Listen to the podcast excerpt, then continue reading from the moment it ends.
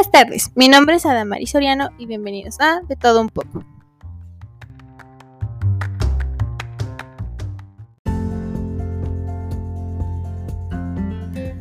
A continuación, les hablaré sobre los temas a tratar, que son amor propio, cómo mejorar la relación con nosotros mismos y cómo hablar de sexualidad con los papás.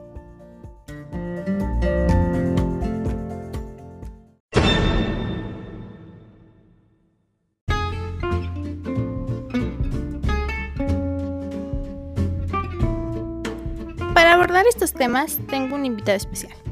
Bienvenido Guillermo, muchas gracias por estar aquí.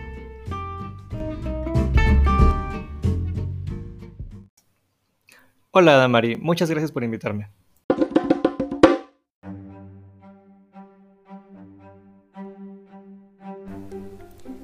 Para comenzar, Guillermo nos hablará sobre el primer tema, que es amor propio.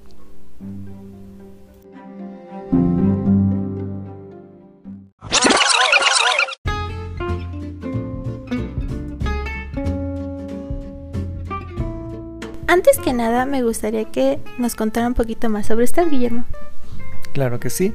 Bueno, pues yo soy licenciado en psicología, eh, especialidad en clínica, desde hace ya 11 años que egresé de la carrera.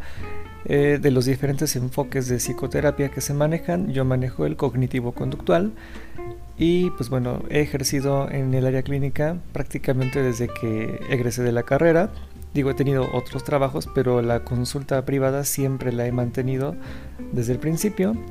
Y bueno, actualmente ya también manejo algún otro tipo de terapias eh, complementarias, por ejemplo, este, flores de Bach y algunas otras este, situaciones parecidas que también ayudan a, a, controlar las emociones. Pero pues el fuerte ahorita es eh, la psicoterapia lo que manejo. Muchas gracias por brindarnos esta información por parte de usted y continuemos con los demás temas.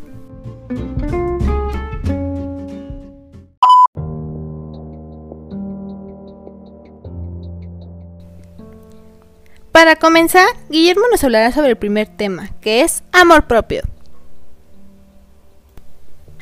Primero que nada, comencemos por ¿qué es el amor propio? ¿Cuál es su importancia? ¿Y cómo construirla? Bueno, pues en tema de eh, amor propio, el amor propio tiene como muchas eh, versiones o variantes.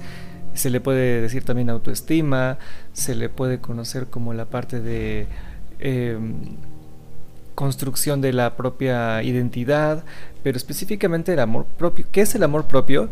Yo creo que sería más fácil decir que es la manera en la cual te conoces y te respetas y tienes límites contigo mismo y que no eh, permites que nadie más los transgreda. Entonces se podría decir que el amor propio mm, es el cómo tú te sientes contigo mismo también. Es parte de ello, sí, tiene que ver con el cómo te sientes, pero más bien sería como aceptarte tal cual eres. Porque si vas a estar viéndote al espejo y vas a decir, ay, tengo esto, tengo arrugas, o tengo canas, o estoy muy gordo, estoy muy flaco, no te estás aceptando tal cual eres. Entonces, amor propio se trata de aceptarte como eres y vivir feliz con ello sin que haya mayores consecuencias. Ok. Creo que aquí es un tema muy delicado porque muchas de las personas, me incluyo, eh, es complicado la parte de aceptarnos tal cual somos. Pero ¿por qué llega a pasar esto? O sea, ¿por qué tanto conflicto en aceptarnos? Regularmente tiene que ver cuando nos comparamos o mm, vemos como los estándares sociales, ¿no? La exigencia que, nos damos hacia nosotros mismos sobre la apariencia física, sobre los estándares de lo que debería ser. Y todo eso son cosas que se van construyendo desde la infancia, desde cómo nuestros padres nos fueron educando o nos fueron eh, integrando a la sociedad circundante. Si yo viví en una, tuve una infancia donde había padres como exageradamente católicos, a lo mejor cuando yo crezca, mis culpas estadísticamente podría ser probable que fueran muy, muy grandes o que siempre estuviera volteando a ver las cosas de la moral. Pero si, por ejemplo, tuviera un contexto de que nací en una familia diametralmente opuesta, una familia de hippies, pues a lo mejor mi contacto con la naturaleza sería de una manera distinta y mi moral sería otra. Entonces todo eso tiene que ver desde nuestra infancia cómo nos fuimos formando. Es como un arbolito. Estamos en semilla, echamos raíces y el, tronquito lo podemos ir moldeando. Y ya lo que sería la copa y las hojas, el, el árbol como tal, ya sería como toda la parte que integra la sociedad, la moralidad. Ok. En este tema, como usted bien lo acaba de mencionar, es mucho también de lo que dice la sociedad. Los estereotipos de que una mujer debe ser delgada, de cabello largo o corto. Y esa parte creo que conflictúa a muchas mujeres y no dudo que también a los hombres. Pero ¿cómo evitar que esto nos perjudique tanto? Porque es una parte en la que a ti como persona te perjudica y te cuestionas a ti mismo, ¿no? ¿Por qué no soy flaca? ¿Por qué esto? ¿Por qué el otro? ¿Cómo podríamos mm, evitar esa parte? Pues el autoconocimiento es lo que nos puede ayudar mucho a, evitar caer en exageraciones o en extremos, ¿no? Muchas veces cedemos a las demandas de, otras personas. Em, pero cuando identificamos lo que nosotros mismos queremos, en dónde somos felices, eh, también decidimos cómo, cómo, eso nos puede afectar a nosotros. Haz de cuenta. A ver, yo eh, he sido delgado eh, de por vida, ¿no? Si yo tuviera como mucho complejo con, ser muy delgado, pues a lo mejor saldría a la calle poniéndome, no sé, un montón de chamarras o sudaderas o, algo para que, para que lo ocultara, pero estaría invirtiendo mucho, mucha energía psíquica, mucho esfuerzo en, en evitar que eso se notara. Pero si yo me acepto que soy delgado y pues casi me voy a ver, y me agrada la imagen que tengo, eso se va a proyectar incluso a las demás personas y van a identificar que no estoy tenso, que mi conducta es diferente, que los gestos que hago con la cara son más relajados y pues la gente no va a tener mayor problema en ello. Pero si yo salgo al mundo inseguro, pues como que todo eso se refleja y se atrae y vamos, yo también lo voy a, estar eh, recibiendo, ¿no? Toda la atención del mundo. Entonces, la mejor manera de evitar caer en todas esas exageraciones o todos los estereotipos es aceptándonos, pero eso es un trabajo que, no es sencillo. Es voltear al interior. Eh, es un trabajo que tiene podría decirte, ahí podríamos empezar un proceso psicoterapéutico, ¿no? Decían los antiguos, este, los filósofos griegos, conócete a ti mismo y las puertas del universo se te abrirán, ¿no? Algo así, no sé si es literal, pero me parece que es por ahí. ok, Guillermo, muchas gracias. Otra de las siguientes preguntas es, ¿cuál es la importancia del amor propio? Pues híjole, si no tienes amor propio, vas a aceptar que todas las cosas que pasen a tu alrededor te perjudiquen y te afecten y vas a estar viviendo de víctima todo el tiempo, ¿no? Y te vas a acostumbrar a ello. Entonces, el amor propio te ayuda a salir o a no aceptar ciertas condiciones de vida que pueden afectarte. Ejemplo, en una relación, eh, ya sea hombre o mujer, si alguno de los dos no tiene amor propio, eh, puede ser demasiado sumiso o puede estar aceptando siempre eh, las demandas del otro, vivir para el otro, respirar para el otro, y ahí se crea una codependencia y ahí empezamos con una relación tóxica y pues muchas cosas malas pueden ocurrir en esa situación por no tener amor propio. Es como dicen por ahí, ¿no? O sea, creo que es aprenderte a querer a ti mismo antes de empezar a querer a otra persona. Sí, y eso está bien complicado, porque regularmente comenzamos al revés. Vemos a alguien, eh, nos enamoramos, el fenómeno de enamoramiento químicamente dura cuatro minutos, en cuatro minutos ya podemos caer enamorados, y eh, todo eso nos empieza a, llevar por otras cosas empezamos a ver todo lo bonito de la otra persona, pero nos olvidamos de la persona que somos nosotros y empezamos a, dar todo para, el otra, para la otra persona. Entonces, un amor inteligente, un amor propio, sí se crea sabiendo primero cuál es el valor que tienes tú como persona. Una vez que sabes tú lo que vales, vas a estar atento a lo que la otra persona te está regresando. Y no vas a aceptar menos de lo que tú vales, porque si tú sabes, vamos a ponerlo en términos económicos, ¿no? Si yo sé que valgo medio millón de pesos, yo no voy a estar aceptando que a mí me retribuyan algo que vale 50 o 100 pesos, o sea, es exageradamente poco, entonces yo voy a buscar otra opción que se acople más a, mi valor, a lo que yo soy. Y, de ahí para arriba, para adelante, ¿no? Si la persona que tengo enfrente me, me hace notar que incluso mi valor es mayor, bueno, eso me ayuda bastante. Otra pregunta que también nos hicieron es cómo construir el amor propio. Para construir amor propio, eh, me parece que lo primero que se debe de hacer es pasar más tiempo con uno mismo, ¿no? Muchas veces no aceptamos eh, el hecho de pues, que estamos solos o que tenemos que eh, hacer cosas para nosotros. El amor propio y la, autoestima se, se, construyen con acciones. ¿Qué has hecho para ti o por ti el día de hoy que te haga feliz? Porque muchas veces hacemos las cosas como por obligación. Ay, qué flojera, tengo que levantarme, tengo que, pues, no sé, tengo que hacer estas cosas que me pidieron, ¿no?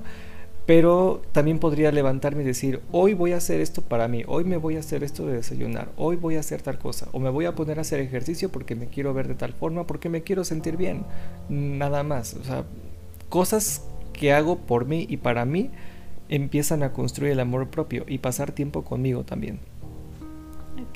Creo que eso es muy importante, el convivir con nosotros mismos, porque muchas de las personas no lo hacen, me incluyo como que estamos siempre pensando en otras cosas, en la escuela, en el trabajo, y nos olvidamos mucho de nosotros, de lo que queremos, de lo que queremos alcanzar y de la expectativa que también tenemos en nuestra persona, ¿no? O sea, te quieres ver de tal forma, pero pues no lo haces porque no tienes tiempo. Entonces, creo que es un factor también muy importante. Y cómo empezar a aceptarnos. ¿Cómo empezar a aceptarnos? Híjole, pues a lo mejor un ejercicio eh, podría ser los eh, la escuela humanista de, psicología, varias, ¿no? Pero la, este, la escuela de humanista tiene algunos ejercicios con espejos, ¿no? En donde te pones al frente, empiezas a notarte. Esto puede ser una baja de doble filo, ¿no? Porque a veces el, el estar frente a tu propia imagen sin una ayuda profesional puede llevarte a la situación de notar solo tus defectos y no tus virtudes o no las partes buenas que tienes. Y también acercarte a la gente adecuada puede ser un factor importante. Si estás rodeado de personas que solamente te resaltan los errores, pues imagínate, eso te va a acabar llevando a, una, a una concepción de una autoimagen errónea por completo o perjudicial. Entonces, yo creo que para comenzar a aceptarnos, tenemos que ver lo que hay a nuestro alrededor. ¿Qué queremos que haya a nuestro alrededor? Vamos a buscar las cosas que nos hacen felices, que, me hace sentir bien. Eso es algo muy importante, que por intuición eh, sepamos qué es lo que me hace sentir bien. Si yo si me doy cuenta que estoy aceptando o que estoy en un lugar donde me siento mal, híjole, pues eventualmente todo eso se va a ver reflejado en mi salud emocional eh, y física también. Entonces, para comenzar a aceptarnos, hay que ver en nuestro entorno qué es lo que queremos y lo que deseamos. Y sobre ello podemos ir construyendo una base y pues apegarnos a un plan. Es como cuando quieres ir de vacaciones, ¿no? A ver, quiero, estoy en la Ciudad de México y quiero ir a Cancún. Y sabes que queda al sur. Y te das cuenta que estás caminando para el norte, o sea, no vas a llegar. Tienes que ser congruente con lo que quieres y dirigir tus pasos hacia la zona que quieres llegar. Creo que esta parte también afecta en las relaciones personales, ¿no? En este caso con otra pareja. Eh, cuando no te quieres o no te aceptas, pues te conformas con muy poco, ¿no? En este caso, te conformas con ciertas cosas que a lo mejor no te parecen de tu pareja, hasta ha habido en ciertas ocasiones maltrato físico por parte de otras parejas. Y creo que eso también tiene que ver con el amor propio. ¿Qué tanto te valoras tú? Entonces, temas muy interesantes. Sí.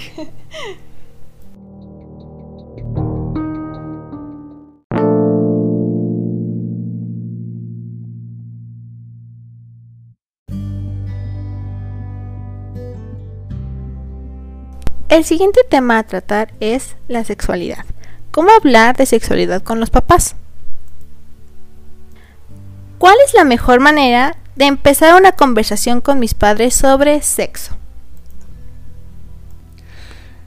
Y pues sí, sí es un, sí es un tema delicado, pero mira, creo que lo mejor eh, como, como hijos, la mejor manera de evaluar cómo acercarte a, tus papás para hablar sobre sexualidad es primero eh, siendo consciente de, si tienes confianza o no de hablar de ciertos temas con tus papás, ¿no? Porque si tienes papás que son muy opresores y vas a hacer una pregunta de ese tipo, pues te va a perjudicar más que ayudarte.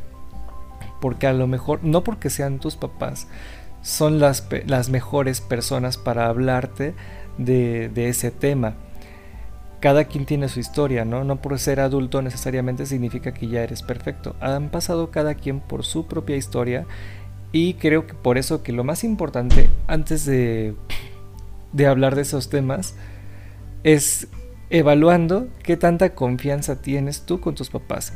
Una, una, forma de tantear el terreno podría ser, oye mamá, papá, este, ¿tú qué harías si yo, si supieras que yo consumo este, drogas o alcohol o, o qué opinas si yo consumo tabaco, que a lo mejor no es un este no es un tema que te interese mucho, pero podría ser algún tema para ver cómo reaccionan ellos hacia algo que tú harías y que crees o percibes que a lo mejor no estarían muy contentos de que hicieras.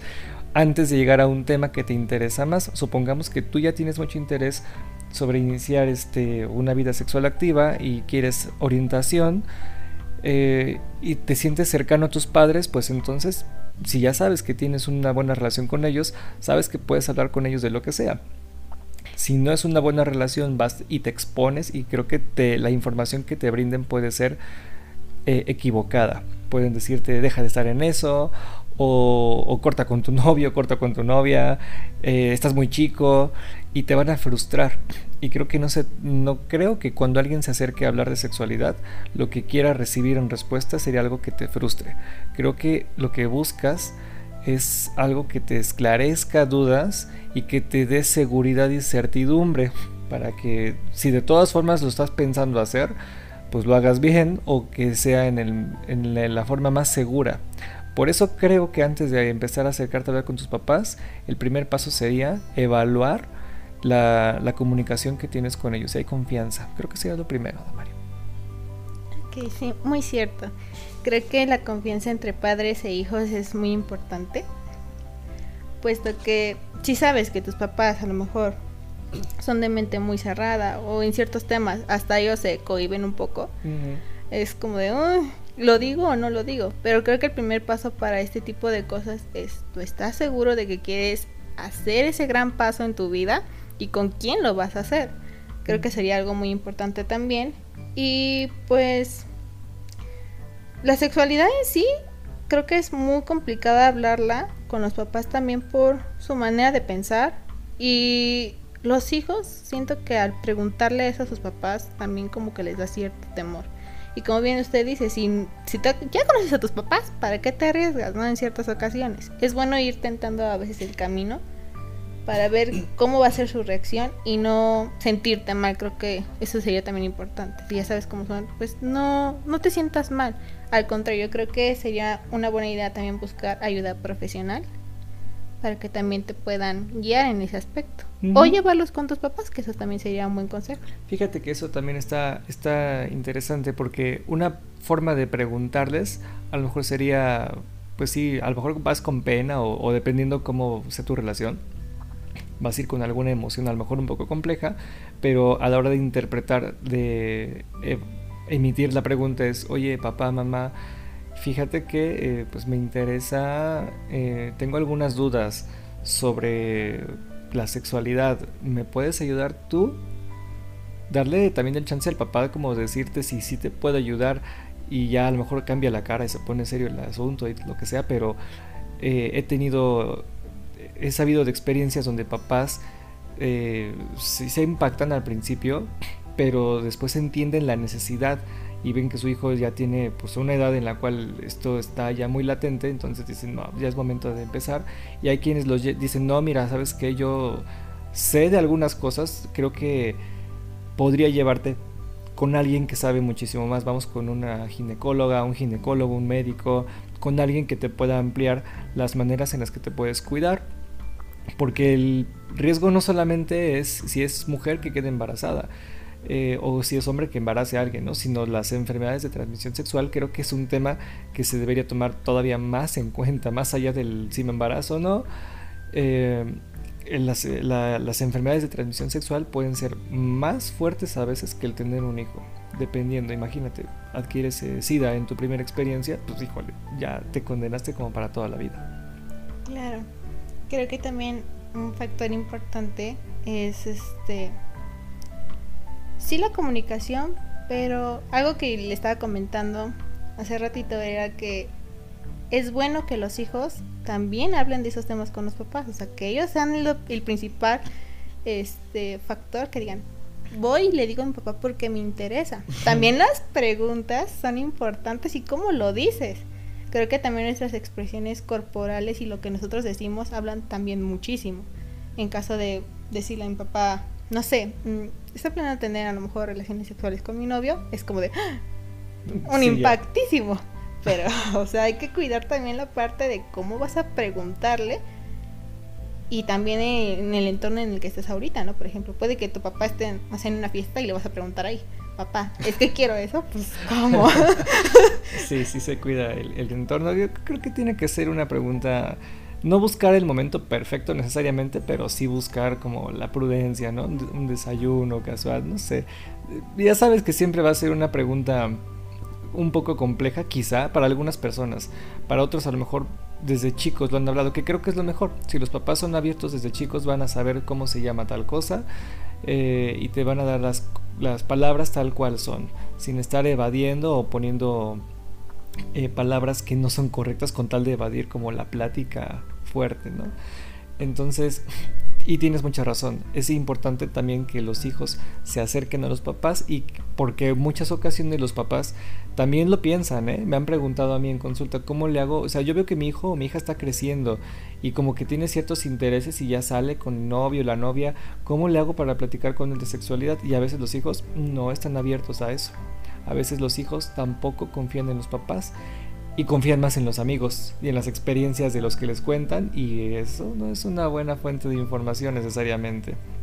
Entonces sí creo que más allá de buscar el hablar con tus papás o no, que también es importante, creo que podemos llevarlo un poquito más allá. Busca ayuda de un adulto o de alguien que sí sepa de manera profesional o por experiencia o que tengas una una persona que te ayude, que te dé seguridad. Creo que eso es muy importante. Si son los papás, mejor. Claro. Es como le comentaba hace rato, la comunicación de los papás es importante, pero también es importante saber si esa persona te va a decir información buena que te va a ayudar a ti.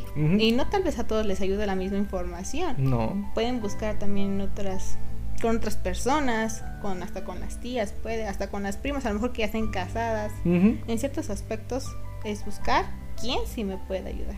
Correcto. Para finalizar, daremos los puntos más importantes del primer tema, que es amor propio. Acéptate tal cual eres. Si encuentras dificultades en ese aspecto, acude con un profesional.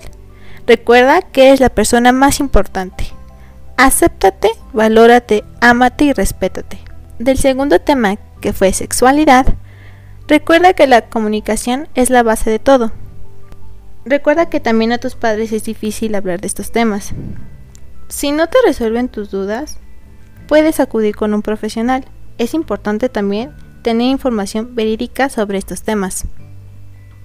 Ya para concluir, quiero darle las gracias a Guillermo por acompañarnos a este programa y por ampliarnos un poco más el panorama sobre estos temas que son muy importantes, considero que para todos.